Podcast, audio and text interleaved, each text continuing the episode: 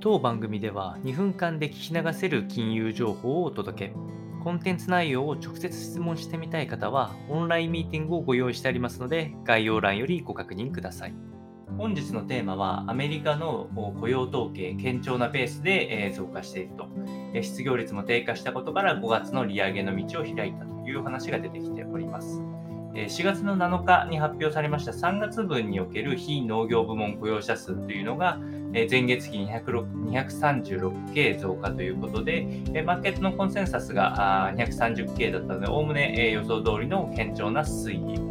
かつ失業率は3.5%に0.1ポイント低下しておりまして、マーケットのコンセンサスを上回るいい失業率の低下となっておりました。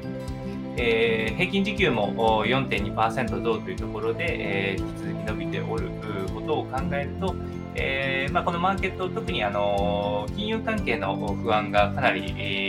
ー、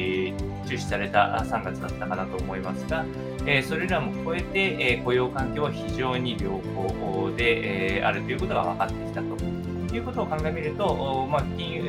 のマーケットで、えー、特に、えー、デフォルトリスクとかが高まらなければ、5月において 5MC で25ベーシスポイントの追加利上げに動く可能性が高いと、えー、いうふうに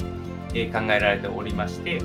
かつ、えっと、ここからはあ追加のさらに 6, 6月以降ですね、この後の引き締めサイクルっていうので、もしかしたら最後になる可能性があるよと。えその後は長期間据え置かれる可能性もあると考えられているので、え次回のまた雇用統計の数を見ながら、おそらくピークアウトしてくるんじゃないかなっていうのが、まあ、コンセンサスになるかなと思いますので、参考にお届けをいたしました。